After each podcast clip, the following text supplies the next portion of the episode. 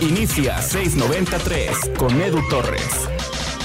Hace algún tiempo le pregunté a un director deportivo, le estoy hablando de años, probablemente 2015, debió ser 2015.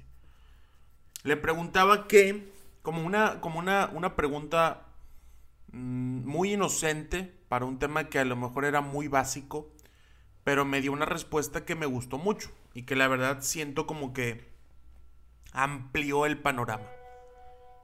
Perdón, fue mi celular. Debería tenerlo en silencio en este momento. Disculpen. Ahora sí. Le pregunté que cuando contrataban a un futbolista, ¿qué contrataban? Y me dio una, primero una respuesta muy corta y después se extendió. Me dijo, contratamos futuro. Porque eh, lo que haya hecho en su equipo anterior es lo que nos llamó la atención pero por eso se le da un contrato de seis meses, de un año, dos años, tres años.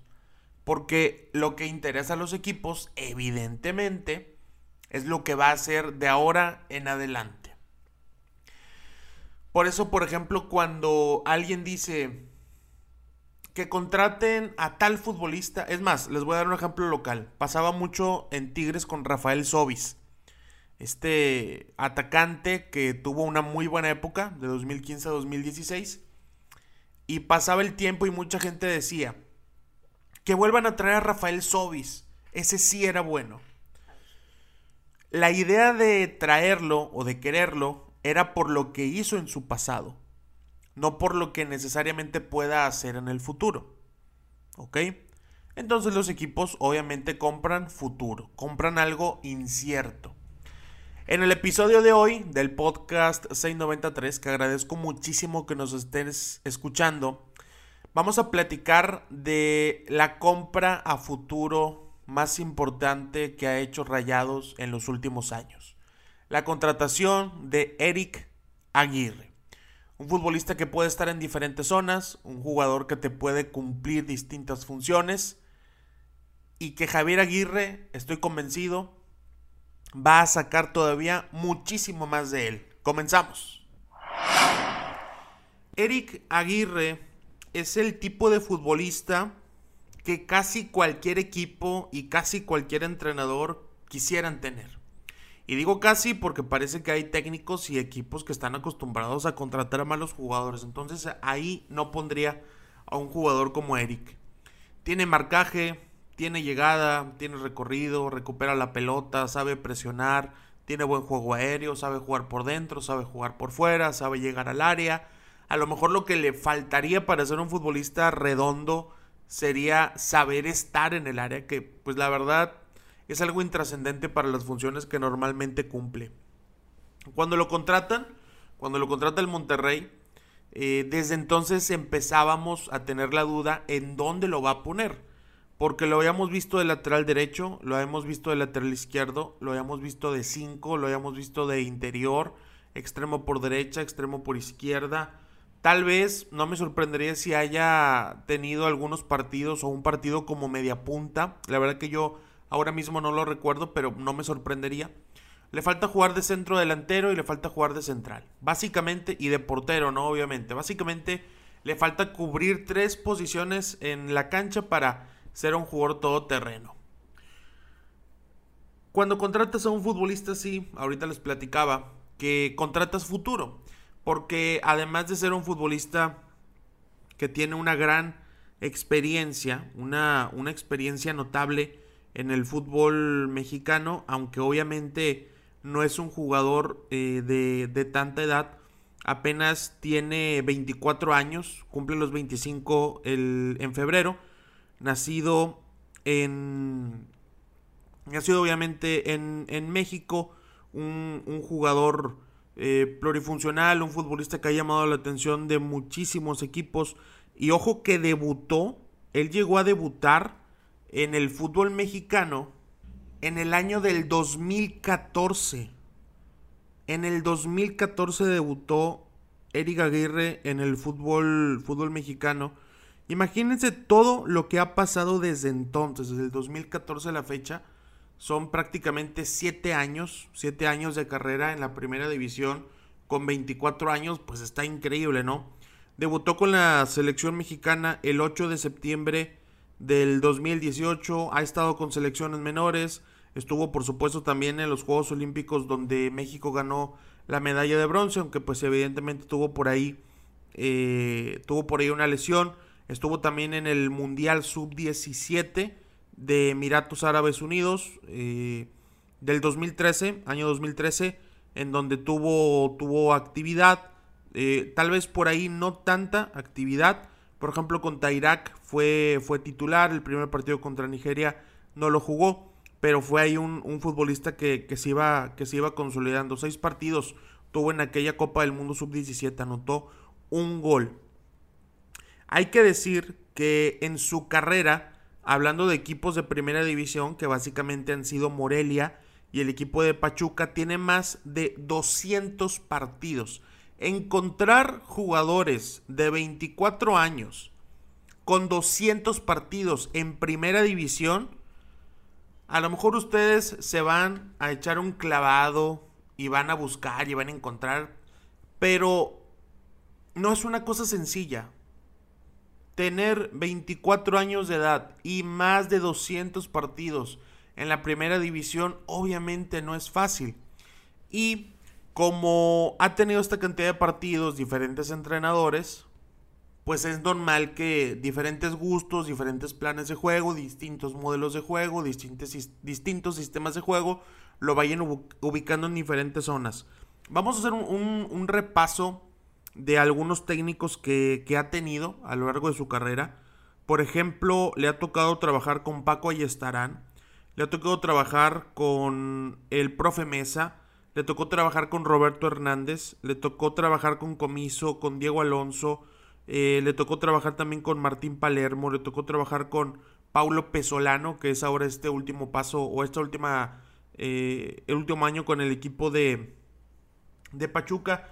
Ha tenido distintos tipos de entrenadores, distintas formas de entrenar en apenas, insisto, 24 años y más de 200 partidos con la eh, dentro de la primera división. Y la pregunta importante, viendo hacia el futuro, ya después de hacer un poquito de, de repaso a, a su carrera, la pregunta importante es la siguiente. ¿En dónde va a jugar con los Rayados del Monterrey? Esa es la pregunta más importante que tenemos que resolver. Puede jugar en lugar de Estefan Medina, en lugar de Jesús Gallardo, en lugar de Craneviter, en lugar de Ponchito, en lugar de Charlie, en lugar de Maxi Mesa y en lugar de Dubán Vergara. O sea, hay siete jugadores a los que Eric Aguirre podría suplir sin problema. Bueno, a ver, no sin problema, porque el tema de jugar de contención, aunque lo ha llegado a hacer, no es de sus puntos fuertes. Puede llegar a jugar ahí sin problema, eh, hablando del lateral izquierdo, hablando del interior, hablando de un extremo. Pero ¿cuál es la posición en donde lo visualiza Javier Aguirre? Le pregunté esto mismo a la persona que más sabe del Club de Fútbol Monterrey en el mundo del periodismo a José Manuel Elgueta, al chileno, buen amigo, que ya ha sido invitado en un par de ocasiones al podcast 693. Y esto fue lo que nos platicó el chileno Elgueta. Adelante, chileno. ¿Qué tal amigos del podcast 693 del buen amigo de Edu Torres? Eh, para platicarles un poco dónde ha utilizado Javier Aguirre a Eric Aguirre justamente.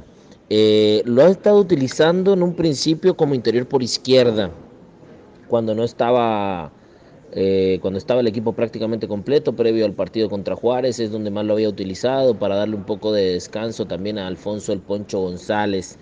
Eh, no lo ha utilizado en el sector defensivo porque en estas semanas, en estas últimas semanas, al no contar con, con Charlie por estar en la selección, lo ha estado utilizando como interior por derecha.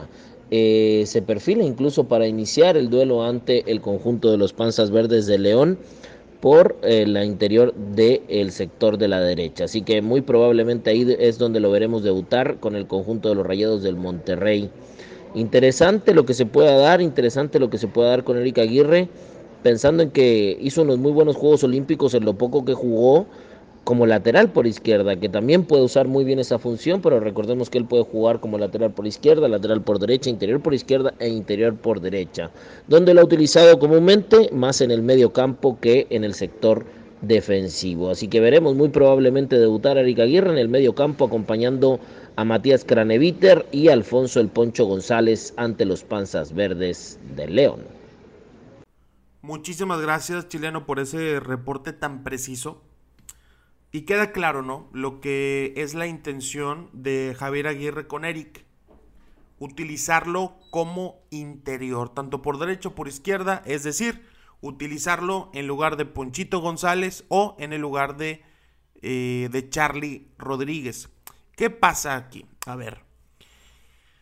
Charlie me parece que está teniendo una temporada decente. No es obviamente la mejor, no está ni cerca de, de lo que fue en el 2019 pero sí, sin duda ha levantado su nivel con respecto al, a lo que vimos en 2020 y el inicio de este 2021. Sí ha tenido un nivel un poquito superior. Y el tema de Alfonso González es distinto, es muy distinto. Alfonso González está jugando muy bien el fútbol. Y además, por si fuera poco, está haciendo goles. No es la gran figura del equipo, no es el jugador que, eh, que anota casi en cada partido, pero para su posición lo que está haciendo es de muy buena manera. Ponchito González, yo creo que hablando de, de su carrera profesional, de lo que le ha tocado vivir eh, brevemente en selección mexicana, no es un jugador que tenga tantos partidos, lo que le ha tocado vivir en el equipo de Atlas de Guadalajara, lo que le tocó incluso también en la parte de, de selecciones menores, es un jugador que ahora me parece que está en un gran nivel futbolístico y en un punto muy maduro de su carrera.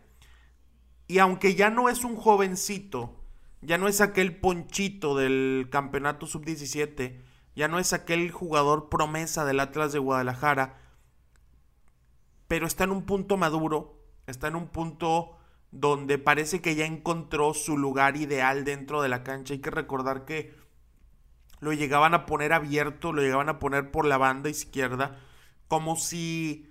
Ahora, es que en general pasa una cosa mucho en México, no sé si estén de acuerdo. En México a los jugadores habilidosos siempre los queremos poner por la banda. No sé por qué. No sé si sea un tema de histórico, no sé si sea un tema de que, no hombre, este tiene calidad, ponlo a centrar. Tiene, buena zurda, ponlo a mandar centros como que muchas veces nos basamos en eso para tomar decisiones de la posición y función que va a cumplir cierto jugador en la cancha. Pero Ponchito jugando por dentro realmente me encanta, me gusta un montón, tanto como interior, a lo mejor como media punta no tanto. Y hay una cosa importante también, que Ponchito tiene 27 años. Tiene 27 años, recién cumplidos, ¿eh? Los cumplió ahora el 5 de septiembre. Entonces estamos hablando primero de Charlie, de Charlie Rodríguez, que el que les comentaba que está teniendo un buen torneo, tiene 24 años. Y estamos hablando de Ponchito, de Alfonso González, que tiene 27. Un jugador que se está consolidando en selección, como es Charlie, un futbolista que ya está muy consolidado en la Liga MX y que aspira a volver a selección mexicana, como es Alfonso González. ¿A quién quitarías tú Tú que me estás escuchando, tú que ahorita estás en el tráfico, tú que ahorita estás eh, en una banquita en la facultad esperando el cambio de, clase, tú que estás jugando FIFA, tú que estás haciendo ejercicio, tú que eh, estás, saliste a correr, en donde sea que estés. A ti te estoy preguntando, ¿a quién sacarías tú de los interiores para poner a Eric Aguirre? Te doy chance de que lo pienses. ¿A quién sacarías? ¿A Ponchito? ¿A Charlie? o de plano no sacas a ninguno. Si, si quieres que platiquemos al respecto, mándame un mensaje a mi Instagram, arroba edutorresrr. La verdad que estoy muy interesado en escuchar tu punto de vista, en leer tu punto de vista e intercambiar por ahí algunas ideas. Por ejemplo, hace poco hicimos un podcast de los jugadores castigados de Gerardo Martino. Igual les dije que me mandaran alguna opinión y se armaron unos buenos debates ahí, ahí platicando por Instagram. Les voy a ser bien sincero. Al día de hoy, si tuviera forzosamente que sacar a uno, sería a Carlos Rodríguez. Si tuviera que sacar forzosamente a uno, sería a Charlie. No por malo, sino porque creo que Eric Aguirre, si está bien físicamente, si anda bien futbolísticamente, me parece mejor. Híjole, iba a decir me parece mejor jugador, pero no sé. Ay, juez, a ver. Me parece. Ok, ok. Me parece que estaría bien darle la oportunidad a Eric de que demuestre si en el tema de resultado, además de que cumple las funciones de ida y vuelta, de que cumple las funciones de recuperador, de que cumple buenas funciones de pasador, a ver si Eric Aguirre en el resultado es capaz de hacerse notar. En el resultado, me refiero con más asistencias. Porque obviamente goles es un tema difícil, ¿no? Pero me refiero a más asistencias de las que da normalmente Charlie. Si Eric Aguirre es capaz de mejorar ese registro, adelante. Pero creo que hablando forzosamente del tema de ponerlo en un, en un interior, sería Charlie. Yo a Ponchito González no lo muevo por nada del mundo, de la zona donde está jugando el día de hoy. Por nada del mundo lo muevo de ese sitio. Ahora, si bien es cierto que el Guetta nos acaba de decir que Javier Aguirre no considera a Eric en la parte defensiva del equipo, no lo considera de lateral derecho ni de lateral izquierdo. Yo sí me quiero salir un poquito de la caja y pensar, poner el tema sobre la mesa.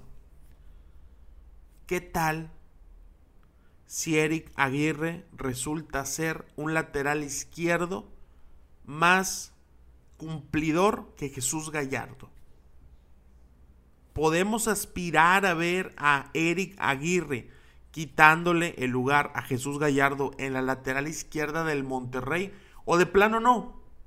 A lo mejor lo ponen y no rinde, a lo mejor Eric igual vino con la idea de jugar un poquito más eh, adelante. Hay que recordar que en Pachuca terminó jugando lateral izquierdo, tan así que llevaron a Jairo Moreno de León para, para suplirlo en, los Tuzos.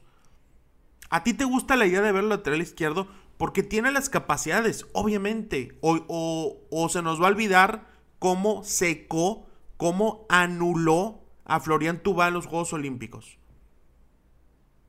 Florian no es fácil de marcar, obviamente. Florian es un gran jugador con muy buena técnica, con muy buen recorte y Eric Aguirre lo anuló. Yo quisiera ver a Eric de lateral izquierdo, me encantaría verlo porque creo que le puede dar incluso, incluso le puede dar a Javier Aguirre una manera distinta de atacar que se interiorice. Que al momento en que Monterrey esté en su fase de ataque, Eric ocupe el lugar de Ponchito cerca de Matías Craneviter para no dejar tan expuesto a Craneviter o a Celso Ortiz, el que gusten poner, y que Ponchito pueda tener esa libertad de llegar al área. ¿Sí me explico, no? O sea, que él, él se interiorice, que vaya en diagonal hacia adentro y no solo que vaya por toda la banda como normalmente lo hace Jesús Gallardo. Me gustaría ver eso en el Monterrey, me encantaría. Siento que le puede dar en algunos partidos, seguramente en otros no, pero siento que le puede dar un arma distinta al momento de atacar a Javier Aguirre. Algo que muchas veces ha fallado. Algo que en ocasiones da la impresión de que Rayado se queda sin variantes al momento de atacar. Creo que Eric desde la lateral izquierda te puede permitir esa variante. Mientras tanto, seguramente durante varios partidos lo vamos a estar viendo como interior izquierdo, como interior derecho, siempre y cuando le termine ganando el lugar a los que están en esas posiciones el día de hoy. Porque también hay algo bastante positivo. Tanto Charlie Rodríguez, que ahora está en selección o que estuvo en selección esas últimas semanas, como Ponchito González, cuando ven entrenar a Eric, tienen que comenzar a sentir pasos. Tienen que comenzar a dudar si se van a quedar con el puesto titular como lo tienen desde hace rato. Y tienen que mejorar su nivel, y tienen que mejorar sus registros, y tienen que andar mejor físicamente, y tienen que aportar en, en los goles, tanto asistiendo como marcando. Y eso, esa parte de la competencia interna, solo puede hacer mejor a los rayados, que es lo más importante y que por eso también se tiene un equipo bastante profundo. Se tiene una profundidad de plantilla, no solo en cantidad de jugadores, sino en la capacidad para realizar distintas funciones dentro del campo. Y eso siempre va a ser bastante enriquecedor. Y es lo que buscaba el equipo, es lo que buscaba Davino, es lo que buscaba Carlos Vela, lo que buscaba el Vasco. Me Estarles metiendo presión, presión, presión, presión a todos y cada uno de los jugadores en sus distintas posiciones y funciones dentro del terreno de juego. Ojalá que Eric Aguirre sea esa pieza que puede faltar para que Rayado se convierta en un equipo que juegue como maquinita, que juegue bien eh, ordenado, que ataque de cierta manera, que todos identifiquemos, que defienda de una manera que todos entendamos de qué forma es y que eso permita que Monterrey sea uno de los equipos protagonistas en la fiesta grande del fútbol mexicano como merecen serlo, como merecen serlo por el buen trabajo que han hecho, la verdad, un buen trabajo que ojalá se les vea reflejado en la liguilla, a menos que se le aparezca otro equipo. Cualquier otro equipo. Gracias por haber escuchado este episodio del podcast 693. Te agradezco muchísimo que me aguantes estos casi 20 minutos de monólogo, hablando y hablando y hablando y hablando. Te lo agradezco un montón. Ojalá que me puedas ayudar compartiendo esto en tus redes sociales. Ahí subiendo historias en Instagram, etiquetas, lo pones en Twitter, lo pones en Facebook, grupos de WhatsApp, para tratar de llegar cada vez a más público. Muchísimas gracias, yo soy Edu Torres y hasta la próxima. Gracias por escuchar este episodio. No olvides compartirlo en tus redes sociales.